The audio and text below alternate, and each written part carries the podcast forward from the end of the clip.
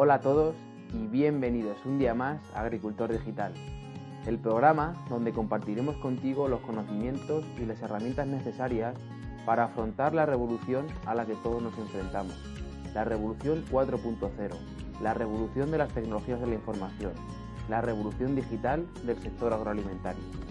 Para ello, cada día hablaremos sobre las nuevas tendencias en los diferentes ámbitos que componen la producción alimentaria.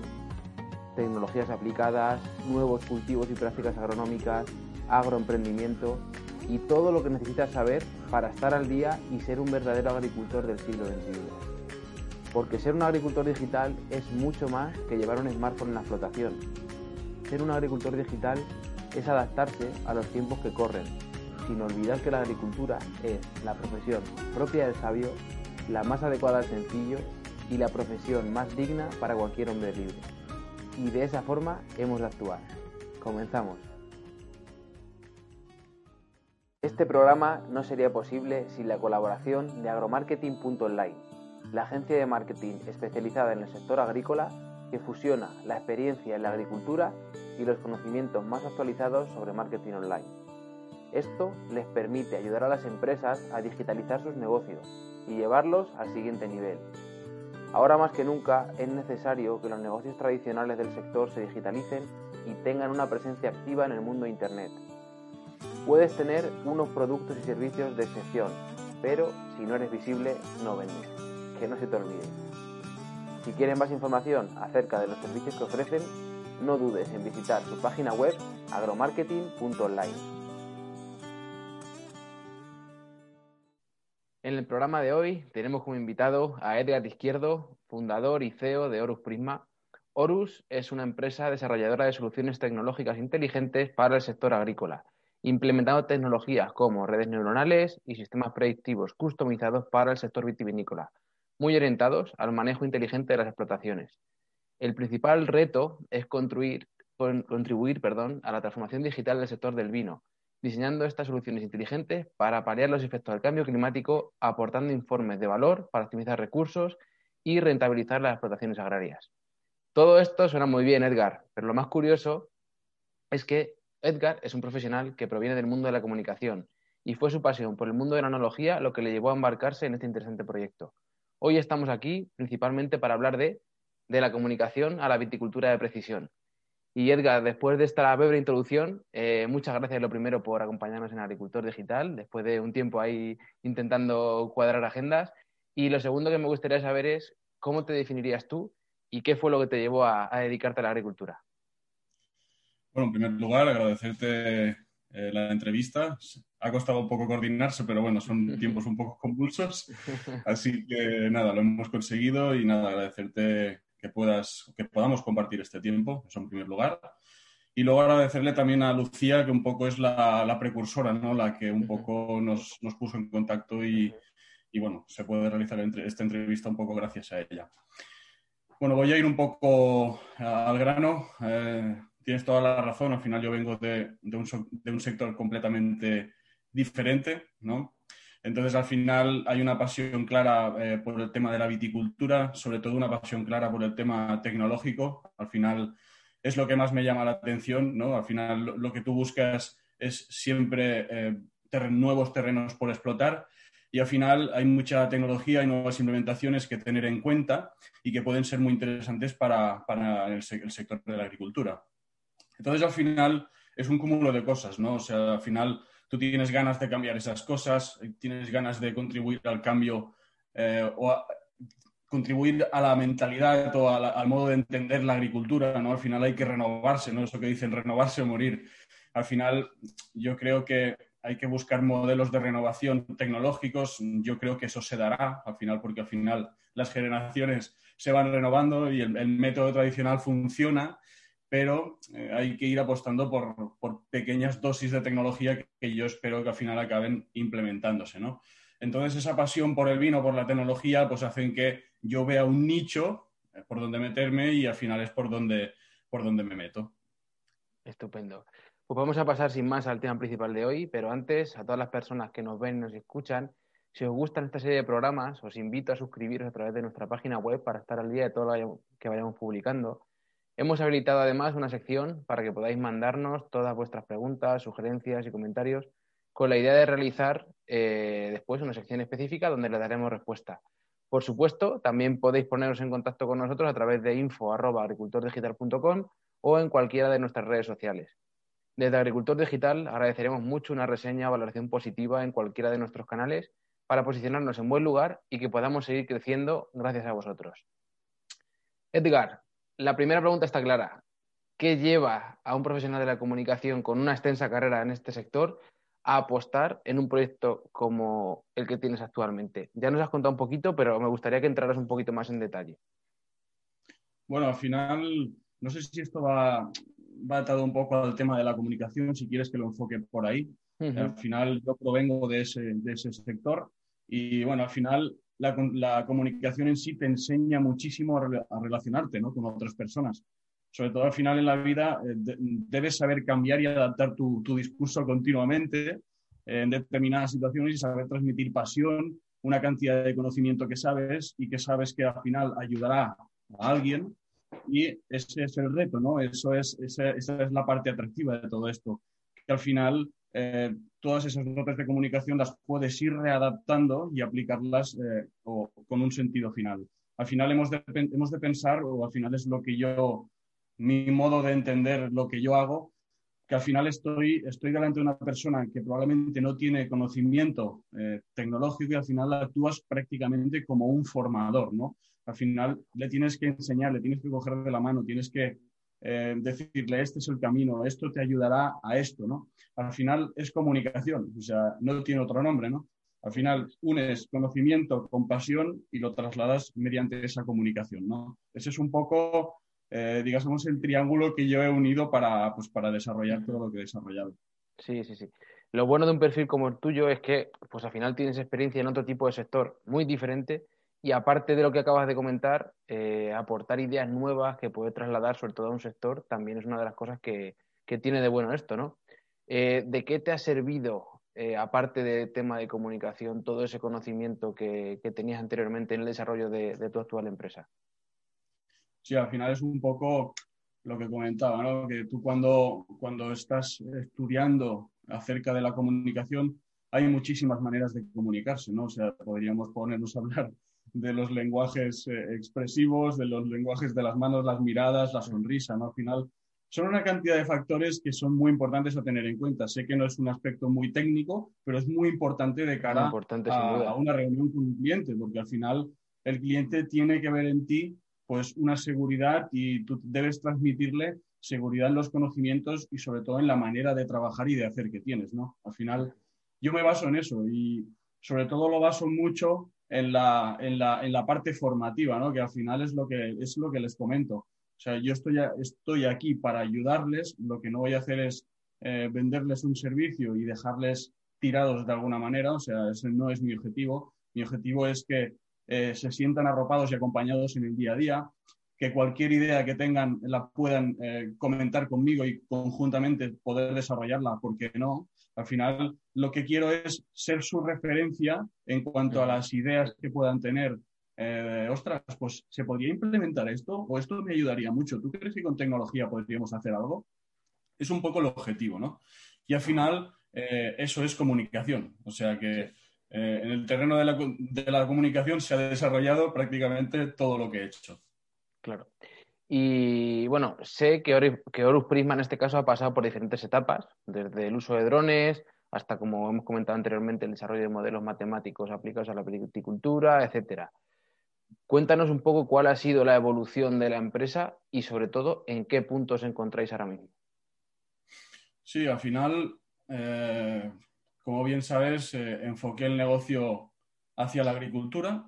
O sea, yo al final vengo de un sector, como bien hemos dicho, totalmente distinto.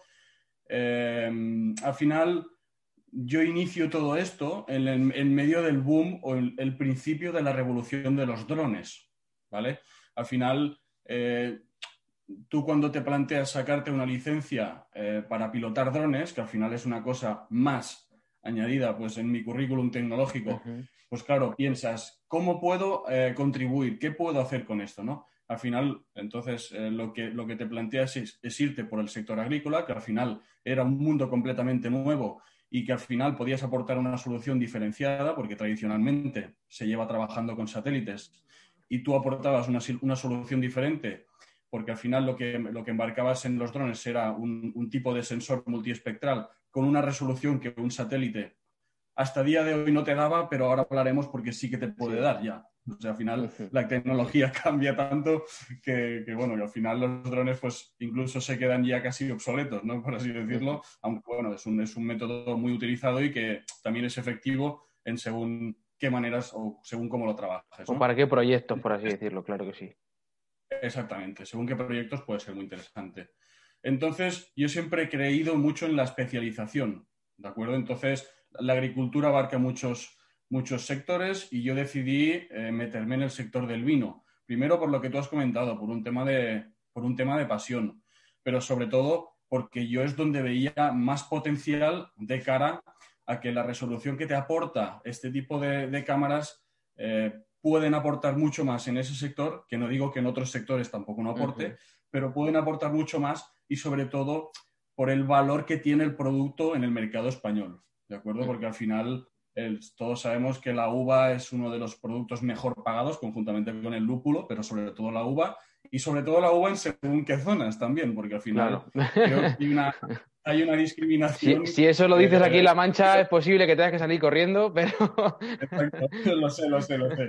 No, al final es, es tema de rabiosa actualidad, ¿no? Esa lucha, esa pelea de los agricultores que al final invierten unos, unos recursos X y al final, pues lo, tienen que vender casi a precio irrisorio y luego vas al, a, bueno, a los súperes o cualquier sitio ¿no? y te encuentras unos precios pues súper hinchados. ¿no? Entonces, Hablaremos de eso un poquito después también. Entonces, bueno, no sé por dónde íbamos. Eh, Básicamente has comentado un poquito eh, por dónde empezaste, que fue con el tema de drones, imagen multiespectral y demás. Y la siguiente pregunta era un poco en qué, en qué momento os encontráis ahora mismo. Sí, al final eh, vas, te, das cuenta de que la tecnología avanza muchísimo y yo sobre todo lo que quiero para la gente que yo asesoro, para mis clientes, es que estén a la última, que estén a la última. Entonces, pero sobre todo que entiendan todos los procesos, porque no me sirve de nada que hayan trabajado con drones y no entiendan todavía lo que estamos haciendo, ¿no? Por un tema de, no por un tema de incapacidad, obviamente, porque capacidad la, tienen todos, sino por un tema de masificación de información, porque al final cuando tú estás aportando tantísimos datos, eso yo entiendo mucho que con lidiarlo con un trabajo de campo, con familia, eh, etcétera, etcétera, pues cuesta, ¿no? Porque al final cuesta sacar tiempo para digerir tanta información, ¿no? Entonces, la situación en la que estamos, en la que estoy ahora es decidir dar un salto hacia la nanotecnología. Bien sabes que, que el señor Elon Musk pues, tiene eh, ahí arriba una constelación de nanosatélites espectacular. Empezaron en fases de prueba, sobre todo vendiendo imágenes y utilizándolo con fines eh, políticos o estatales, entiendo yo, porque no tiene otro nombre. Pero bueno, al final esa tecnología se ha ido abriendo un poco más a, digásemos, a los usuarios como nosotros, ¿no? que al final podemos contar con esas imágenes, con esa tecnología, con esa resolución que a nosotros nos aporta muchísimo porque al final eh, puedes abarcar mucho más y sobre todo abaratar un poco los costes respecto al trabajo con drones, ¿no? Porque el trabajo con drones, quieras o no, pues hay unos, unos esfuerzos detrás, unos títulos, hay unos seguros, hay unos conocimientos, hay un saber hacer, hay unas Hay un desplazamiento, hay un tiempo invertido, hay unos momentos que puedes y otros momentos en los que no puedes volar. Efectivamente, es una cosa un poco más tediosa en relación a la imagen satelital. Esto está clarísimo. Exactamente. Entonces, la evolución es clara. Esta, es la situación en la que nos encontramos. Eh, y al final nos, basamos en ese tipo de imágenes para eh, asesorar, eh, sobre todo de forma más continuada, porque al final con los drones no puedes estar volando cada semana, al menos yo por el volumen de clientes o de hectáreas que tenía. Entonces se me convertía prácticamente en algo muy, muy tedioso, sobre todo en costos, y al final tienes que, tienes que reinventarte y me vino perfecta esta tecnología para, para ponerla primero al alcance de mis clientes en primicia eh, por así decirlo, porque de, todos los clientes que yo he podido asesorar, nadie había trabajado. Cuando llegas y le explicas que vas a trabajar con nano, nanosatélites, se quedan, ostras, ¿y esto qué es? Ahora que me estás diciendo, estábamos entendiendo los drones, ¿no? Entonces, pues bueno, ese es un poco el estatus en el que nos encontramos ahora. Además, yo entiendo también que, bueno, eh, los drones se vuelan en unos estados fenológicos muy determinados, sobre todo en viñedo, en cultivos como viñedo, olivar, etcétera. Entonces, claro, si tú tienes que volar un número X de hectáreas y te coincide el mismo estado fenológico en todos, pues puede que no llegues a tiempo. Porque creo que es uno de los hándicaps también que te permite la imagen satélite, que al final, pues, tienes las imágenes, depende de la frecuencia y demás, pero seguro que alguna te, te pilla en el momento clave. Si encima la resolución que te dan estos nanosatélites te permite tener un volumen de datos suficientes como para, como dices tú, poder asesorar, poder mejorar la toma de decisiones, pues es lo, ideal, ¿no? Eso es, eso es. Al final, lo que buscas es eso, ¿no? Que, el cliente eh, que el cliente sepa lo que está ocurriendo en sus fincas, sobre todo eh, contrastando mm, con lo que tenía en el pasado y lo que tiene ahora. En el pasado no tenía nada, si tenía conocimiento, eh, podrías, porque estaba un poco más metido en tecnología, quizá era por imágenes de Sentinel, que al final son imágenes que podemos saber entre tú y yo, que somos un poco especialistas en el tema, que según en qué cultivos te pueden llegar a funcionar, pero según en qué otros requiere otro tipo de resoluciones. Entonces, eh, bueno, pues eh, yo creo que es importante que el cliente pueda tener esa capacidad de contrastar y, de manejar de forma integral, pues a través de esos, de esos datos, ¿no? Todos sabemos, Edgar, que la transformación digital de las explotaciones agrícolas no es un proceso fácil. Cuando una persona como tú en este caso se lanza a un proyecto basado en la tecnología, pues evidentemente se encuentra dificultades y me gustaría que nos contaras cuáles han sido en tu caso esas principales dificultades que has encontrado eh, dentro de una empresa que busque implantar tecnología o agricultura de precisión en un entorno agrícola. Pues mira, primero que se me cae ya directo es el, tema de la agricultura tradicional. Al final, España es un país eh, que está avanzado en muchos aspectos, pero sobre todo en, el ámbito tecnológico cuesta, cuesta mucho. O sea, yo entiendo que las generaciones siempre han seguido una filosofía y un modo de trabajar eh, tradicional y muchos se mantienen en eso. Entonces, al final, para intentar implementar tu tecnología o tu tipo de asesoramientos, tienes que ir a parar a bodegas en este caso con mucho potencial o mucha capacidad de inversión en I D, ¿de acuerdo? Claro. Básicamente, mm, el primer shock que tengo es eh, la agricultura, la mente tradicional, ¿vale? O sea, al final ese es un factor clave que va unido a la edad de los técnicos de campo. O sea, al final yo entiendo perfectamente que cuando tú estás a la prácticamente edad de, de jubilarte, te venga un chico joven y te diga que ahora te va a enseñar a utilizar tecnologías eh, para manejar tu viñedo, ¿no? Que al final tú dices, me vas a enseñar, claro, yo escucho, me vas a enseñar a mí que llevo 50 años en esto, ¿no? Entonces, eh, pues bueno, ese es un poco el choque inicial, ¿vale? Eh, yo creo que la mente agricultora española es, es, cerrada, o sea, no lo vamos a negar, es, una, es un tipo de mentalidad muy cerrada, muy conservadora y sobre todo, un factor que interviene es muchas veces el miedo. El miedo. Es decir, ahora me voy, a lo mejor me abriría a tener ese tipo de, información, porque cuando estás en reuniones con ellos, realmente a muchos se les cae la baba, literalmente. Sí. Porque saben que eso es una facilidad para ellos, pero por otro lado se ven tan incapaces de aprender que es el miedo lo que les tira para atrás, ¿no? Entonces, yo lo entiendo, tienen una cantidad inmensa de responsabilidades, eh, sobre todo de límites presupuestarios, o sea, eso también es un factor determinante. Al final, el que te ve como un gasto, mal, o sea, yo lo que no busco es que me vean como un gasto, sino como una inversión, porque al final es una manera de economizar o rentabilizar y eficientar la manera de trabajar, ¿no? O sea, al final yo lo que busco es eso, sobre todo, con, con ese seguimiento semana a semana. Entonces, todos estos factores yo creo que son un poco los hándicaps o las dificultades que yo me encuentro. Tú, al igual que yo creo que el resto de personas que estamos en esto, o sea, que es algo común y que vayas a la zona de España donde vayas al final, pues hay algunas zonas, como tú sabes, que van un poquito por delante en todo esto, otras que van un poquito por detrás, otras que por los cultivos que hay más tradicionales o más, más pobres, es más complicado el, implemento de cualquier tipo de tecnología, ya no hablemos de, ninguna en concreto. Entonces yo creo también que, esa labor de, comunicación es fundamental para que el agricultor sepa que la tecnología le puede ayudar a pasar del punto A al punto B. y que eso, como tú decías, no es un gasto, es una inversión. Y evidentemente, eh, toda inversión tiene un periodo hasta que obtienes ese retorno, que quizá es ahí el factor miedo el que les impide dar el paso inicialmente. Por eso yo creo también que el contar con personas o líderes que, sean pues la típica persona echada, para adelante, ¿no? Como, como tradicionalmente se dice, que prueba y que le va bien, porque al final esto está más que contrastado y demostrado que, que bien utilizado te ayuda a mejorar ciertos procesos, pues mm, al final son los que tienen que ejemplificar y que el resto ya vaya entrando.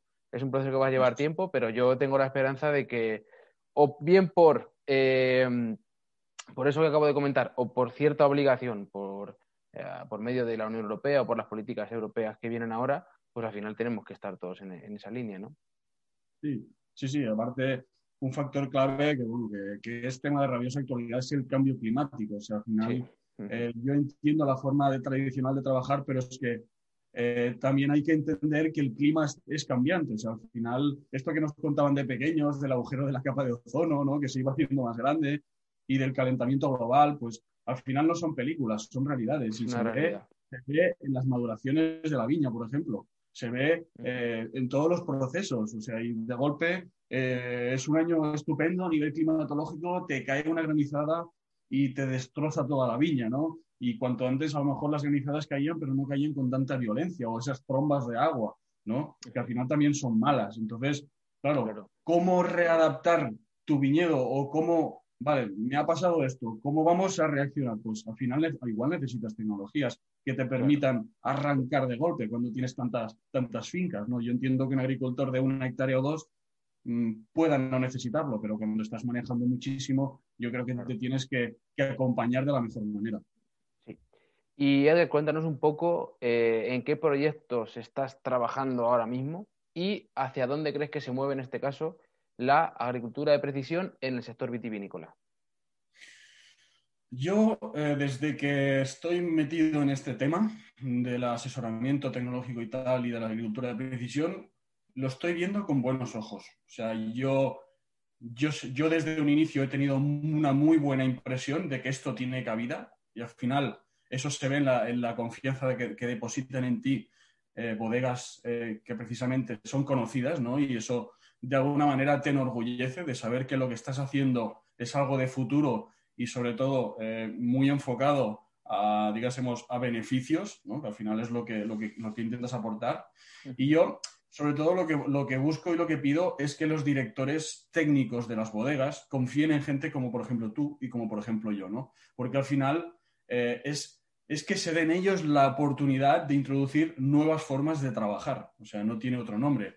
A mí, eh, por ejemplo, una de, uno de los retos o principales retos que tengo o que me obsesiona es esa capacidad de eh, ver en una, en una pantalla el estado del cultivo, todos los, digásemos, todos los factores climatológicos que han intervenido y que han condicionado la producción. Y, poder llegar incluso a estimar esos rendimientos, para mí sería eh, apoteósico. O sea, para mí y para todo el mundo, porque no soy el único que ha estudiado esto. O sea, hay catedráticos y facultativos que llevan años y años y años intentando desgranar cuál es la fórmula ideal, ¿no? Y esa fórmula eh, cuesta mucho, ¿por qué? Porque al final el clima es cambiante. Obviamente hay, unos, unas cosas que son fijas y no cambiantes, como es, por ejemplo, el tipo de suelo de una zona, etcétera, etcétera, pero sí que el clima es muy influyente. Entonces, al final, eh, que tú puedas ver una pantalla, el estado del cultivo, saber la cantidad de cosas que han pasado ahí a nivel climatológico y tú puedas correlacionar esos datos eh, con la producción, es un poco lo que a mí me, me concierne ahora y sobre lo que quiero trabajar, ¿no?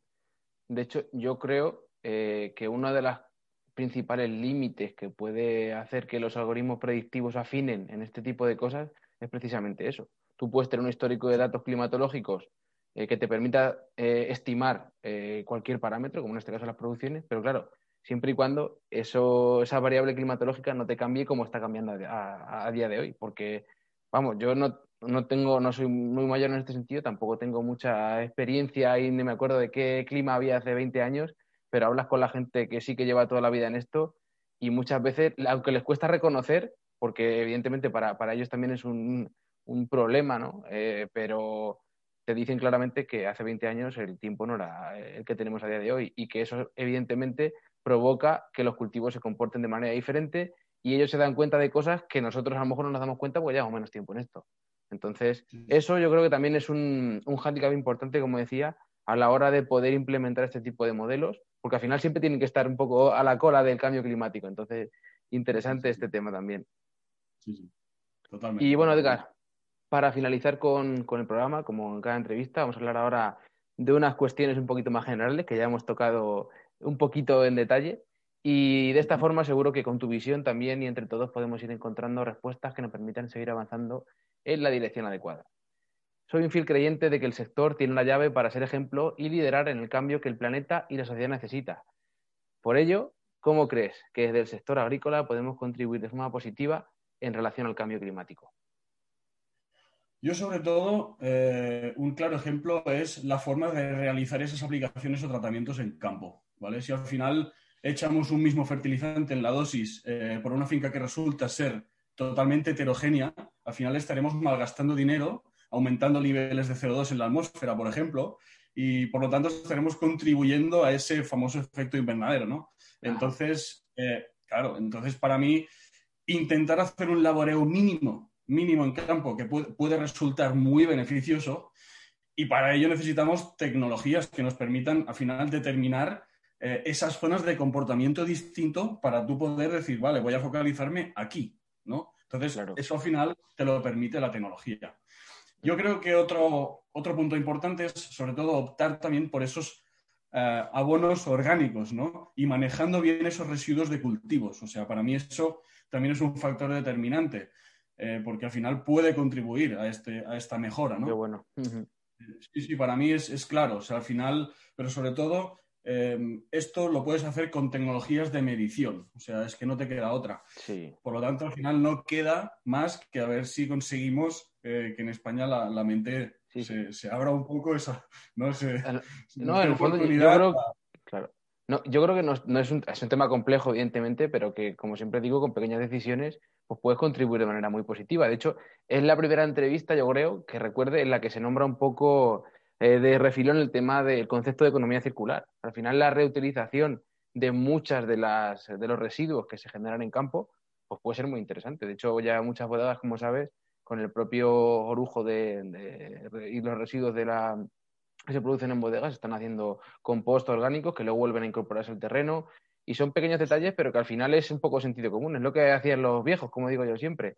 Y el hecho de utilizar esas materias primas muchas veces es incluso más eficiente que utilizar un abono químico si no lo sabes utilizar. Con lo cual, como al final son herramientas y en función de, del que la tenga en la mano, pues puedes hacer grandes cosas o puedes, como bien comentabas antes, pues tirar el tiempo y el dinero, que también es muy importante.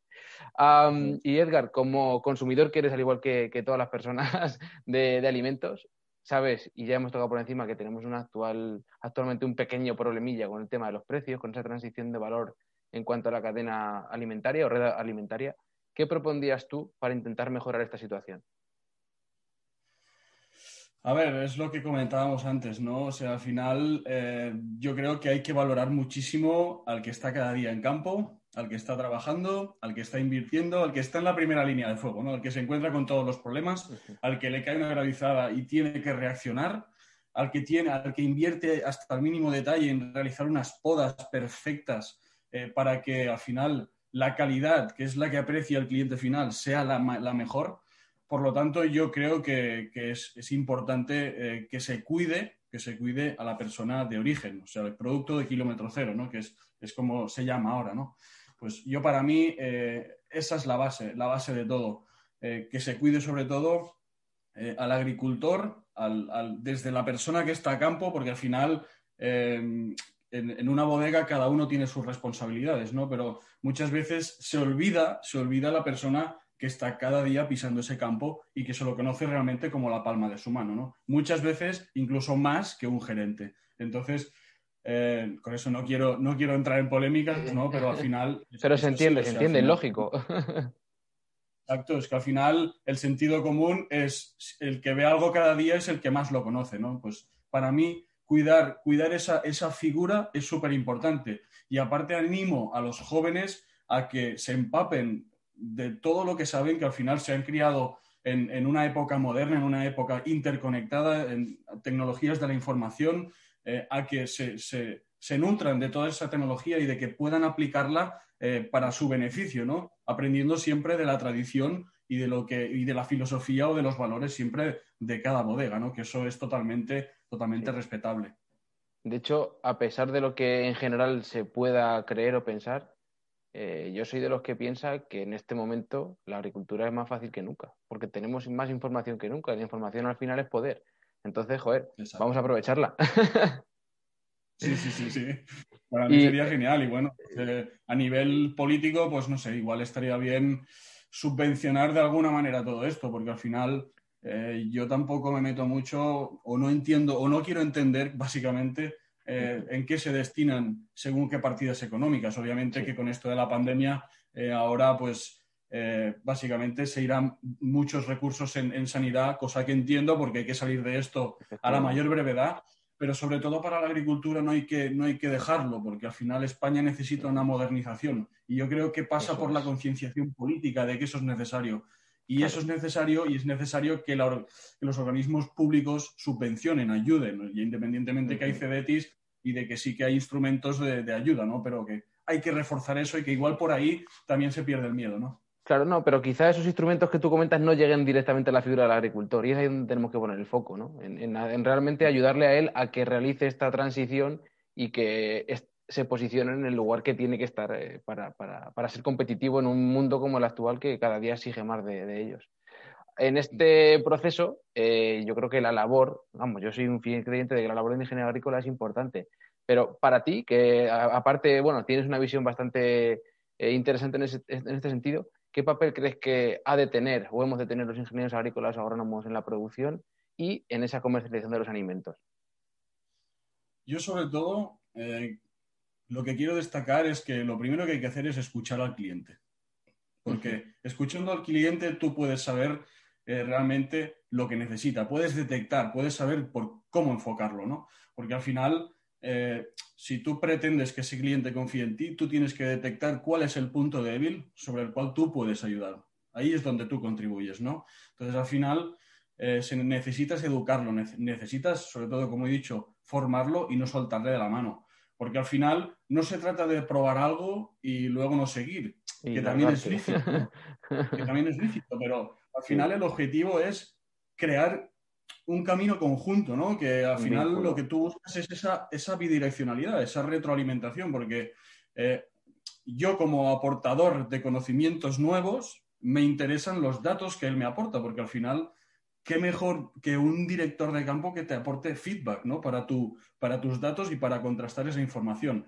Por lo tanto, yo creo que al final eh, ayudarnos en el día a día nos puede hacer mejor tanto a uno como a otro. Eso es básico. Y para eso yo creo que pues, ahí los ingenieros agrónomos quizás tengamos que hacer también una labor de aprender eh, a escuchar, que yo creo que la escucha es una parte fundamental de la comunicación, hablando un poco de, del tema que tú bien sabes, y, y muchas veces nos falta, ¿no? Queremos eh, implementar nuestra forma de trabajar sin ni siquiera a veces escuchar lo que realmente te están pidiendo a voces.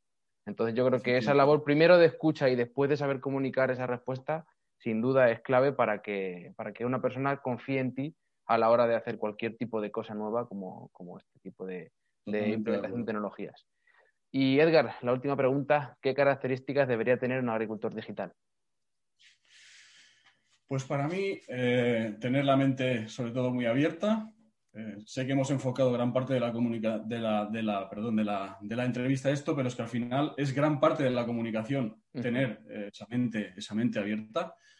yo creo que la paciencia es otro, es otro punto a destacar. hay que ser una persona muy paciente, pero a la vez muy proactiva a la hora de estar tecnológicamente a la última y sobre todo eh, ser buenos comunicadores y siempre ofrecer sonrisas. O sea, suena tópico, pero es verdad, es así. O sea, al final, eh, ofrecer una sonrisa eh, a todo el que se ponga por delante. Con eso es difícil defraudar a alguien.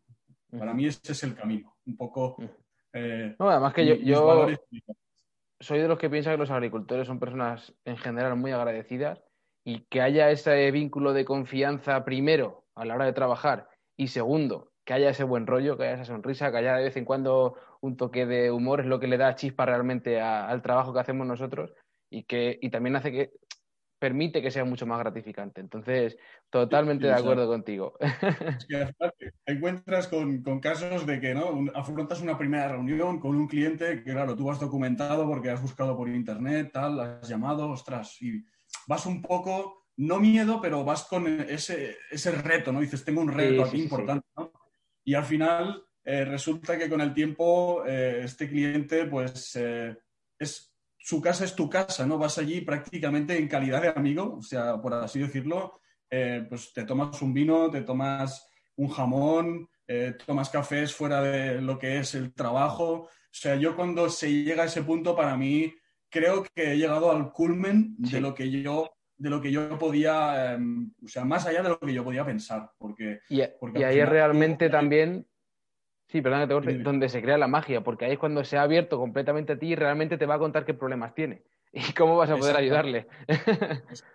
Entonces, al final, pues es lo que decimos, esa bidireccionalidad ¿no? lo hace más fácil para todos, es así. Sí, sí, sí.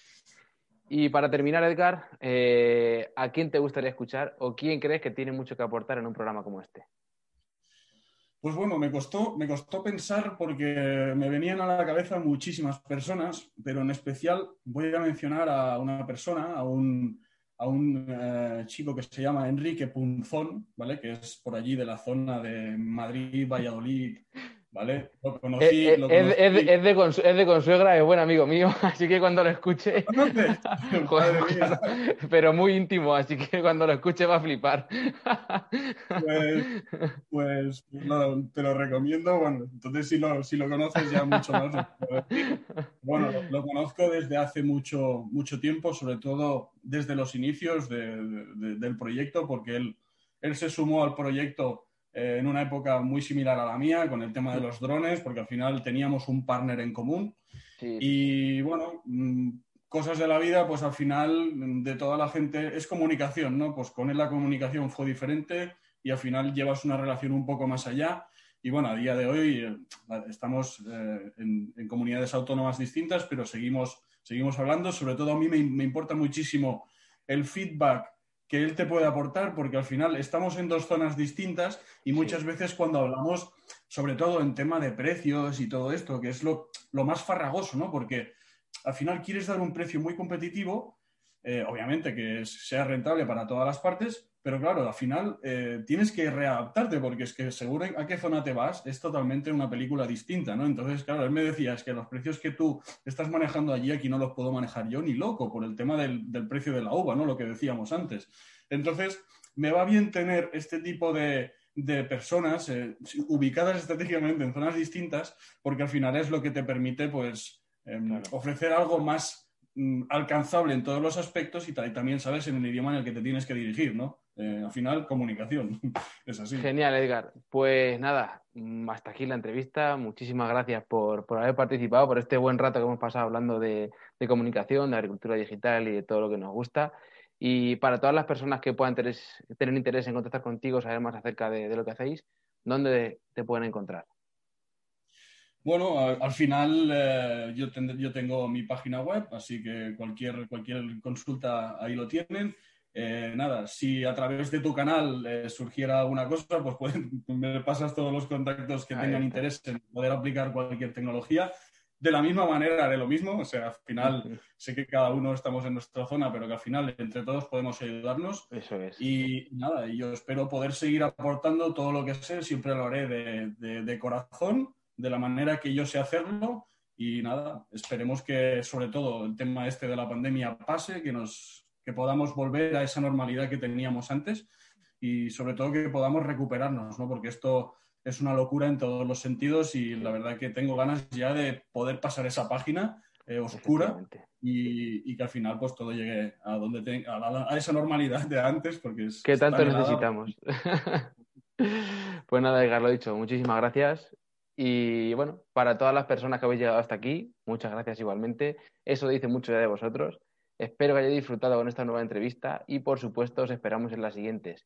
No os olvidéis de seguir aportando vuestro granito de arena en el día a día para dignificar la figura del agricultor y seguir posicionando a nuestro sector en el lugar que le corresponde. Hasta la semana que viene.